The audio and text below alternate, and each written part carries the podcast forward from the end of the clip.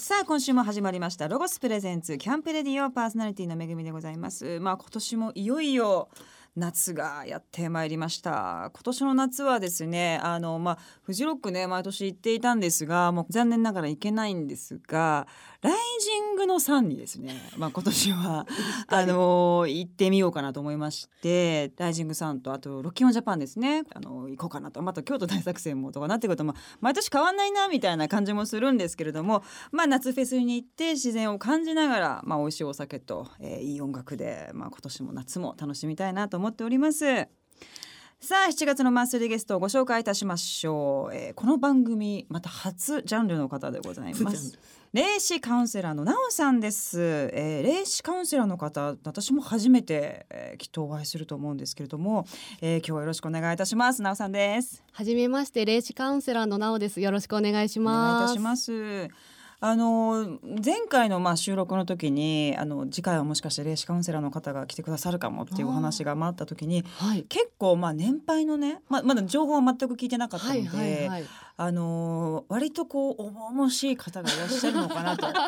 まあ私のいかにもみたいな。そうなんです。こうアニメとかでしかこうなんていうんですか想像がない世界だったので。はい女子アナ様のような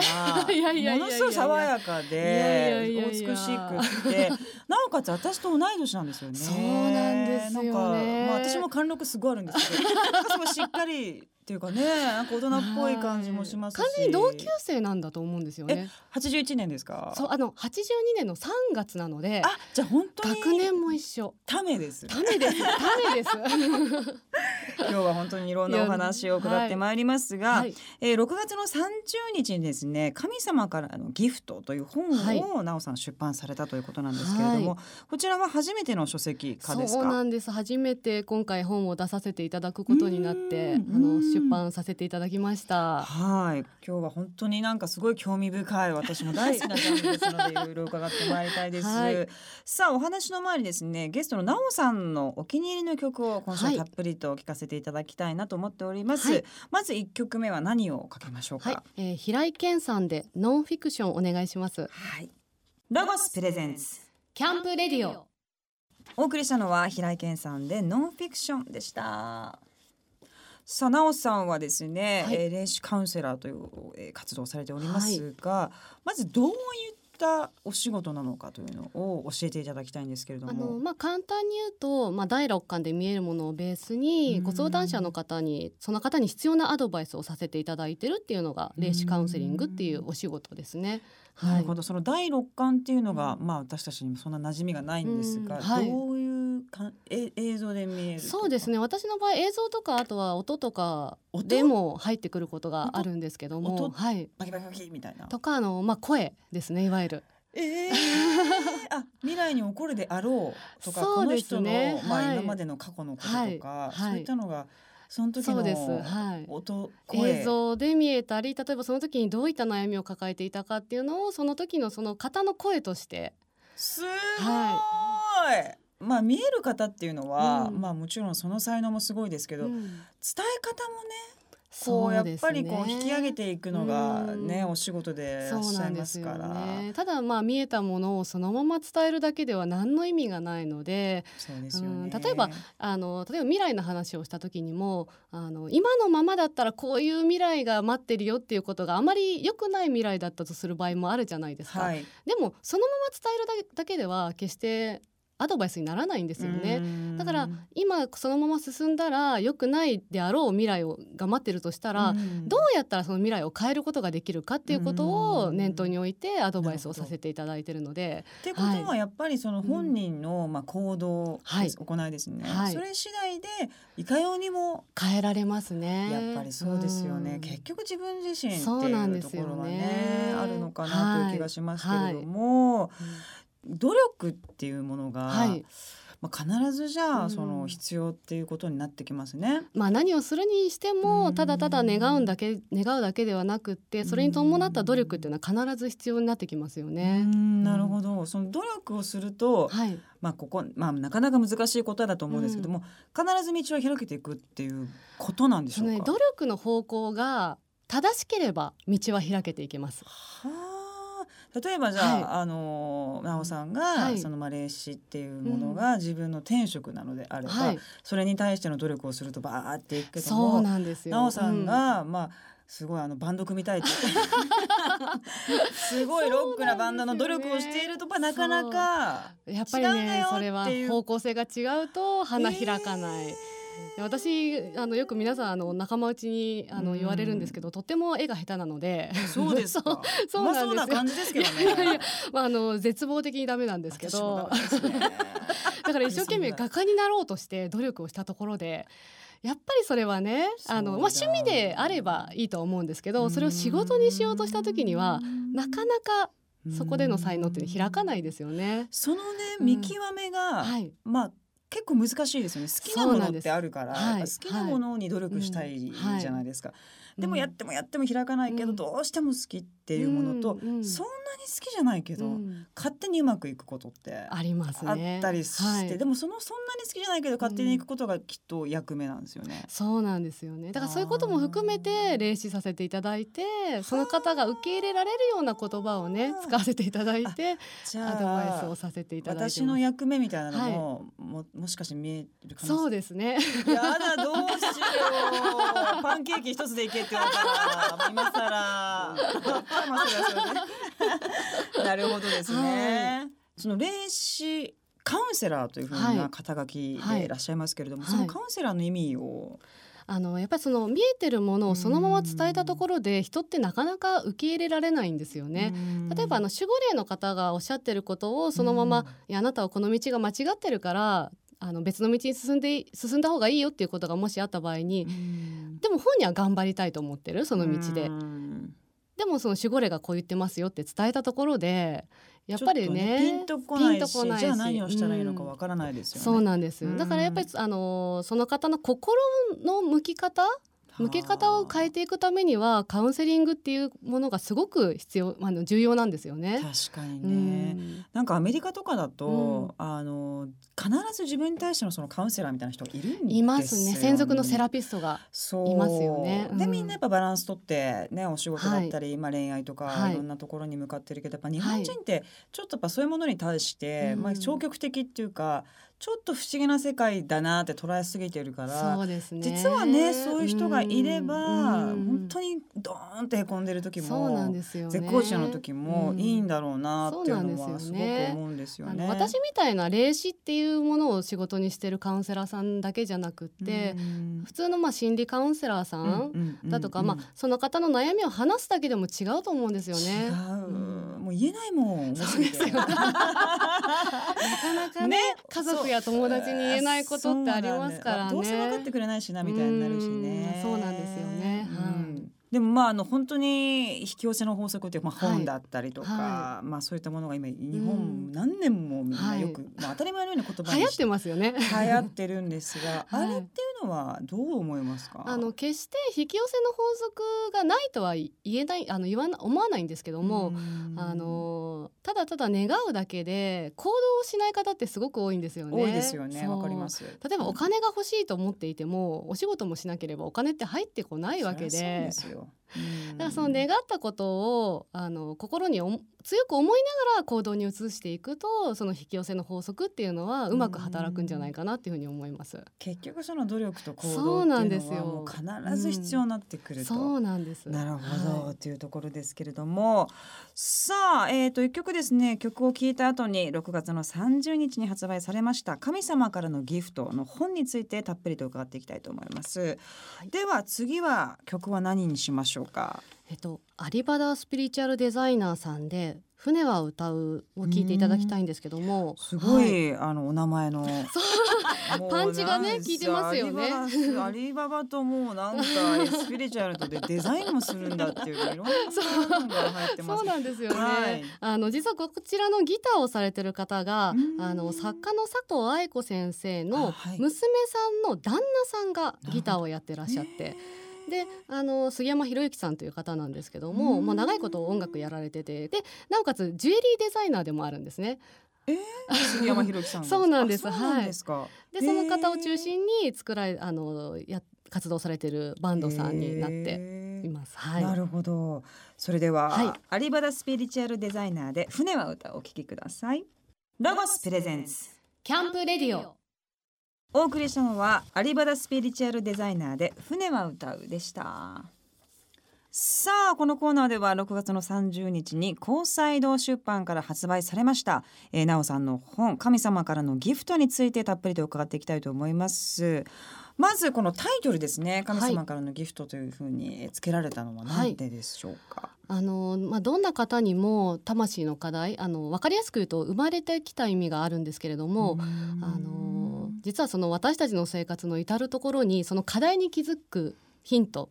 まあ、プラス乗り越えるためのヒントがたくさん散りばめられているんですよね。で、まあ、そのヒントでじゃあ誰が私たちに与えてくれてるのかっていうと、まあ、いわゆる守護霊だとかご神仏といった見えない世界の方たちなんですけれどもその見えない世界の方たちが送ってくれているたくさんのヒントやメッセージっていうのはなんかなかなかね私たち生きてる人間としては気づきにくいことって多いじゃないですか。そうですね。でこの本にはその気づくためのヒントをたくさんあの記載あの書かせていただいてるのとそのヒントそのものが私たちに与えてくれてる神様からのギフトだと私は感じているのでなるほど。そういった思いから神様からのギフトとネーミングさせていただいてます。なんかありえない偶然とか、はい、またこれ見たわとかテレビでとか、はい、セリフとかね、何度もね。そうそう、はい、そういうこともやっぱ関係してきますか、そうですそれも実はメッセージの一つなんです。やっぱりね、そしてこのですね本のまあ帯にも書かれております、えー、佐藤愛子先生、先ほどもちょっとお名前出ましたけども、え佐藤愛子先生はもうかなり90代95になられますね、ね、作家さんで、はい、有名な本ありますよね。あの90歳何がめでたいっていうあの本当つい最近に120、130万部ぐらいですかね。あの販売。すごい。90代でもすごい90歳で書かれてる本なので。すごいことですよね。そうなんですよ、ね、佐藤愛子先生とはご縁が、うん、あのそれこそ先ほどお話しさせていただいた杉山博之さんとのご縁がまあ14年ぐらいになるんですけどもそこからからずっとお付き合いさせていただく中で、まあ、ご自宅に遊びに行かせていただいたりも、ね、してさせていただいてるんですけどあの2世帯住宅になってらっしゃるので同じところに住んでらっしゃるんですよ佐藤先生と。はい。なのであの普通にあのお仕事関係なく顔を合わさせあの会うことがありましたね。はいあの佐藤先生がね、はい、もう本当に私の人生の最後であった、はい、究極の もうセラピストっていうふうにおっしゃったという、はい、すごい言葉ですよね。そうですね。あの、うん、今までたくさんの霊能者の方とお会いしてきてる方なのででそういった方にそんなふうにね言っていただけるっていうのはものすごくありがたいことだなと感じています。でまたこの本のお話に戻しますと、やっぱり今ね悩んでる人が、うん多いのかなと、まあ、いつの時代も多いんでしょうけど、はい、まあ、ちょっととても多いのかなっていう感じが、私だみたいな感じでもあのその感じていて。なんかそういう方たちにまあこの本を通して伝えたいことっていうのはきっとあるんだろうなと思うんですが、はい、そうですね、うん、あの皆さん今人間関係が希薄になってしまっていて何かちょっとそうね、うん、そうなんですよね、うん、ちょっと悩みがあった時に気軽に友達にも言えなく言えなかったりそのご家族にも言えなかったりそれこそね、あのネットにアップされてしまうんじゃないかっていう恐怖だとかいろんなことがついて回る時代なんですよね、だからどうやって乗り越えていったらいいの辛いことが目の前にやってきた時にどういうふうに乗り越えたらいいのかっていうのがわからない方が非常に多いんです。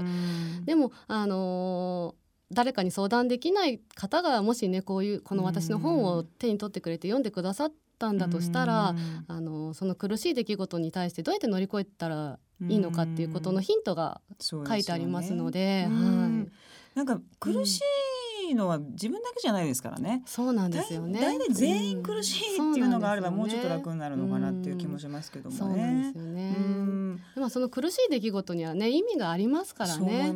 乗り越えたら必ず大きく成長していますから。わかります。はい、まあでも悩みとか苦しみがないと、はい、もう残念ながら学べないんですよね。そうなんですよ。やっぱわ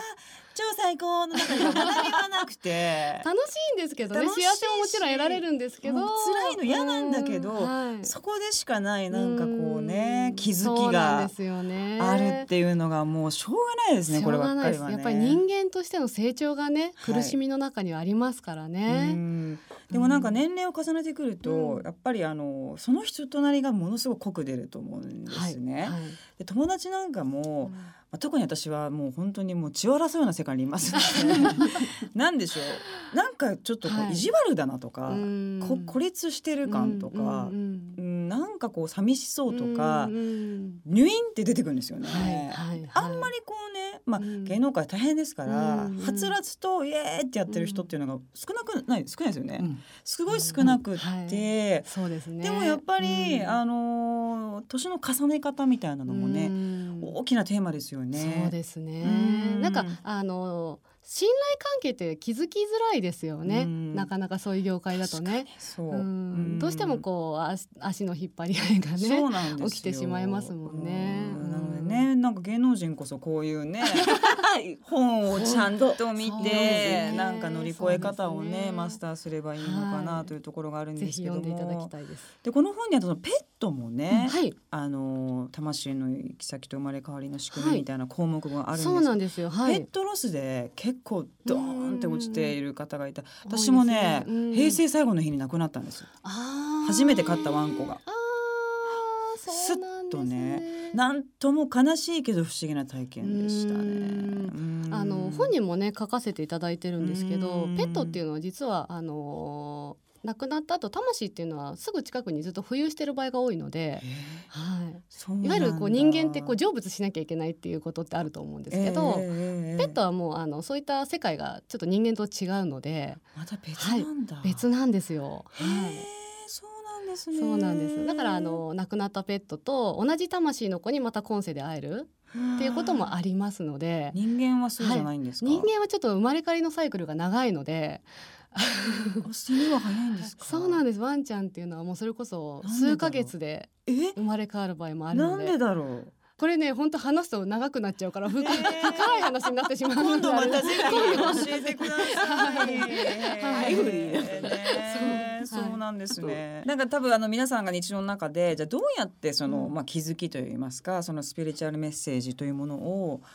なんかちゃんと受け取る取りたいと思うんですけども、はい、どういう方法に目を向ければいいと思いますか、はい、あのなんか皆さん割とこう奇跡的なことをまあ望んでしまうというか想像される方が多いんですけど実はそんなことはなくってあの例えば車のナンバー同じナンバーを何回も見るとか、うん、あありますね。楽屋がまたこの数字だわ。数字で教えていただいたりとか、うん、すごく悩んでた時にその答えとなるようなことのフレーズがたまたまテレビから流れてきたりたまたま手に取った本をの1ページ開いたらその答えが書いてあったりっていうこと、割と日常生活の中に散りばめられているのでなるほどね、はい、それをなんか一個一個きちんと向き合うってことですよね、はい、忙しいからみんな、うんうん、美味しいものを食べてるのに「あじゃなんだっけ？えー、えー、と」とかって言って 違うことを考えて今ここにいないことが多いから、はい、きちんとこう今ね食べてるとか、うん、テレビ見てるとかに向き合うと意外とこう、はい、あこういうことなのかなっていうふうになるっていう、ね。うん、そうですね。だから本当に見過ごしてしまうような些細な出来事の中にヒントがあるので、はい、テレビとか数字とかなんとかっていうのは侮れないです。ぜひ皆様ちょっと注意深くね、日々過ごしていただきたいですし、まあ本の中にそういったもののより深く、えーと、内容が入っておりますので、はい、ぜひチェックしてください。さあまたここで一曲曲を聴かせていただきたいと思います。次何にしましょうか、はい、えー、杉山桃子さんで不適合ガールお願いします。杉山桃子さんで不適合ガール聞いてください。ロゴスプレゼンツ。キャンプレディオお送りしたのは杉山桃子さんで不適合ガールでした。こちらは先ほどからお話に出てます、はい、杉山博之さんの 杉山博之さんの娘さんで佐藤愛子先生のお孫さんになるんですよね。皆さんやっぱちょっとクリエイターっていうかそうなんですよ。そうなんです。皆さんそういった才能をお持ちの方々やっぱり家系なんだろうなっていうふうに思いますね。なるほど、はいさあここからはロゴスがアウトドアをもっと楽しむための最新情報をお届けするコーナーアイデアタイム GoTo800 です、えー、霊視カウンセラーのなおさんにも引き続き参加していただきます、はい、よろしくお願いします。さあこのコーナーのパートナーはロゴスコーポレーション営業販促課土下優穂さんです。お願いします。こんばんは。ロゴスコーポレーション営業販促課の土田優穂です。なおさんはですね今ランタンが気になっているということで土下さんからロゴスの素晴らしいアイテムをですね、まあ、直で奈緒さんにご紹介していただきたいと思いますが、はい、はい、ロゴスにもこう様々なランタンっていうのは種類がたくさんあるんですけども、うん、まあメインとして今うちがやってるのがあの LED のランタンになっていて、ランタンっていうのはそもそも3種類あってガスランタンガソリンランタン LED のランタンになるんですけどうちがメインでやってるのはこの LED のもので今回はあのめぐみさんのお気に入りでもあるすごいですよパワーストックランタンっていうのをお持ちしたんですけど大好きです。この裏のところにボタンが4つだけシンプルについていて、うん、このプラスボタンで光量がアップでマイナスで光量調整できるんです、ね、そうなんです。これで10段階の光量が調整できてこの USB ポートが2つついているので非常用にもこう充電できるっていうのですごく今人気の商品になってます。光がね、そうな柔らかいものからもうとんでもなく強いものはね、じゃあいろんなシーンに活躍してくれるんですね。今ちょっとつけてみたんですけども、はい、これが中段階の明るいすごく明るいんでちょっと直視すると目がやられちゃうんですけど、はい、これがマックスで明るい。わちょっと上にやってみてもらっていいですか？どんなもうわからないです、ね、明るいスタジオなんで。あれなんですけど。そうですね。明るいよこれ。かなり明るいランタンだとちょっとやっぱりねあの形が大きかったりするから倒しちゃったりとかなんとかでいろいろあるんですけど、ねこれだと本当にもうクイックだし充電も結構持つんですよね。そうですね。結構 iPhone8 台分も充電できる容量を持ってるので。あ欲しい、うん、これこれで暖色と寒色と中間色で調整できるので、暖色もちょっと見せていただいて暖色がこっちですねキャンプでねやっぱ蛍光灯っぽいやつよりもこれぐらいのちょっとのある色。うん。これが暖色で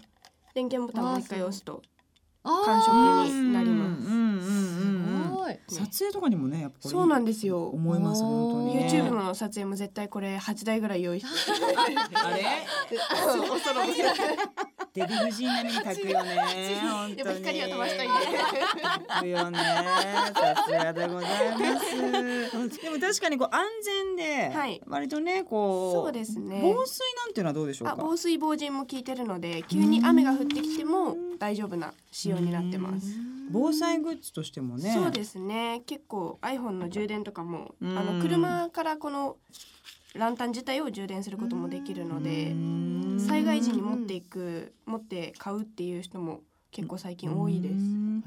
サイズはですね約12センチ ×12 センチそして厚さ5センチの、まあ、手のひらサイズの箱型となっております、えー、重さは500グラムと、まあ、割とこうずっしりしておりますが、うんえー、乾電池は不要です。で充電式で。で背面に USB ポートと USB が2つ？2つ USB ねついてます。はいえー、なので、まあ、携帯も充電できるということです。で、まあ、明るさも本当1から10段階ということで調整できますので、はい、ぜひ皆様チェックしていただきたいと思います。まあ、それ下げてもですねあのハンドライトとしても使用できるし、はい、本当にいろんな角度で使えるんですね。取っ手のところがこう動くので。そうそうなんです。立てかけてもいいですしこうしたらちょっと上の方も照らせるようになってるので。触っても熱くならないんですそうですね。それが LED ランタンの良さでもありますね、なるほど。じゃ小さいお子さんいてもね。ねそうですよね。あとテントの中で寝るときに使うランタンっていうのはこういう LED じゃないとテント内持ち込めないのであそうなんだ。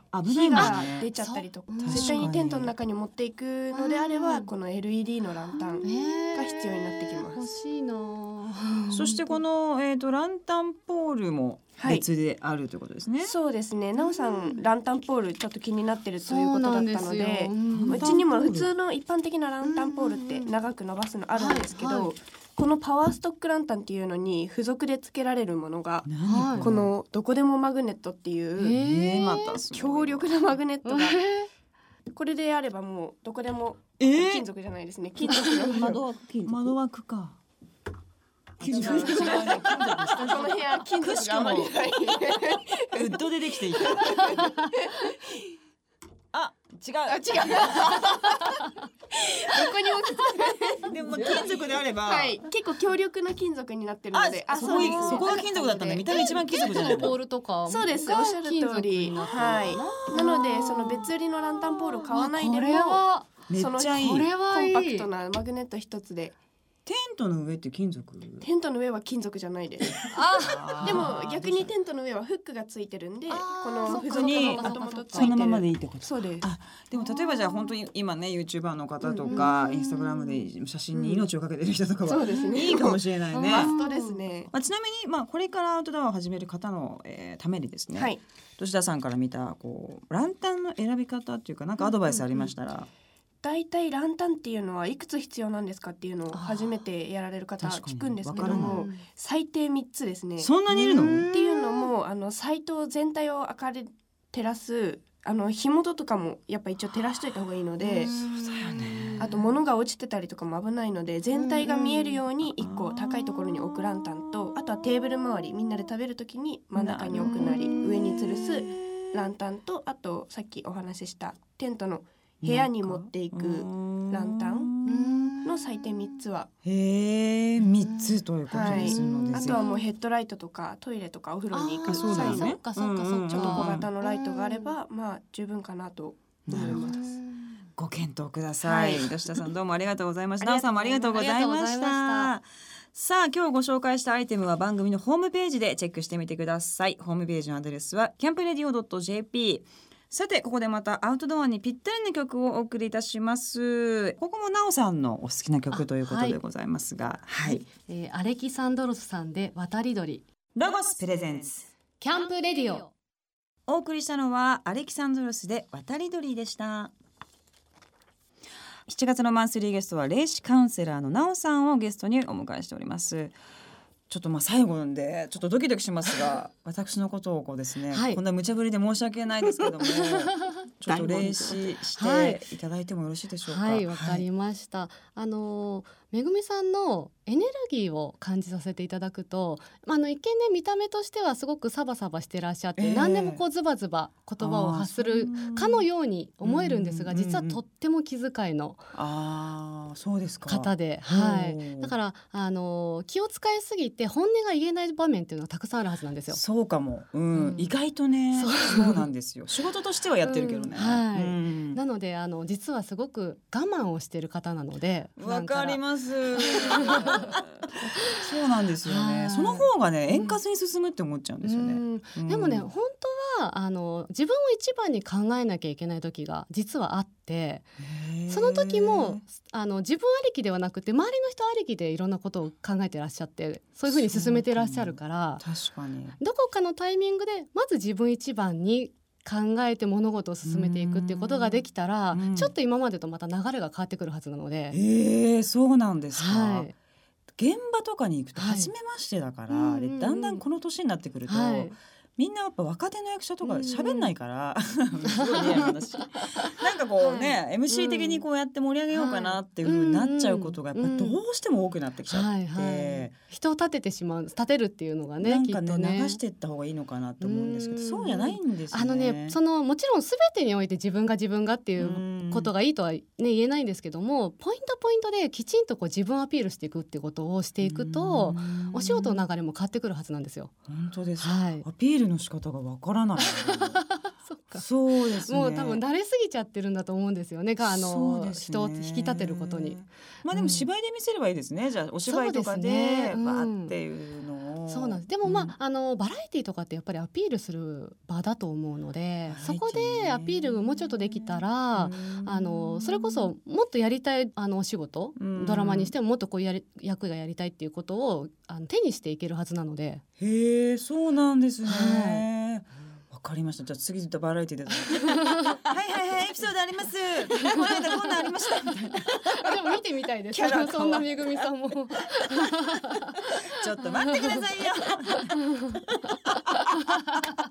グイグイ来るね今日はでもいいかもさあまあいろんなお話たっぷりと伺ってまいりましたが、えーっと個人的にはですねまあまた別で、はい、ぜひご相談させていただきたいと思います、はい、さあなおさんには来週も引き続き登場していただきます。来週はですねまあなおさんがなぜこのようなお仕事に疲れるようなそのプロセスですね。そちらの方を、えー、じっくりと伺っていきたいと思います、はい、来週も引き続きお願いいたします、よろしくお願いします。さあなおさんの活動をおさらいいたしましょう。6月の30日に神様からのギフト。愛に導くスピリチュアルメッセージが高裁堂出版から発売されました。こちら1300円でございます、えー、他詳細はですねなおさんの、えーと、公式のブログとあとは高裁堂出版の公式の、えー、ホームページですね。こちらの方もぜひチェックしてください。なおさん今週どうもありがとうございました。来週も引き続きよろしくお願いいたします。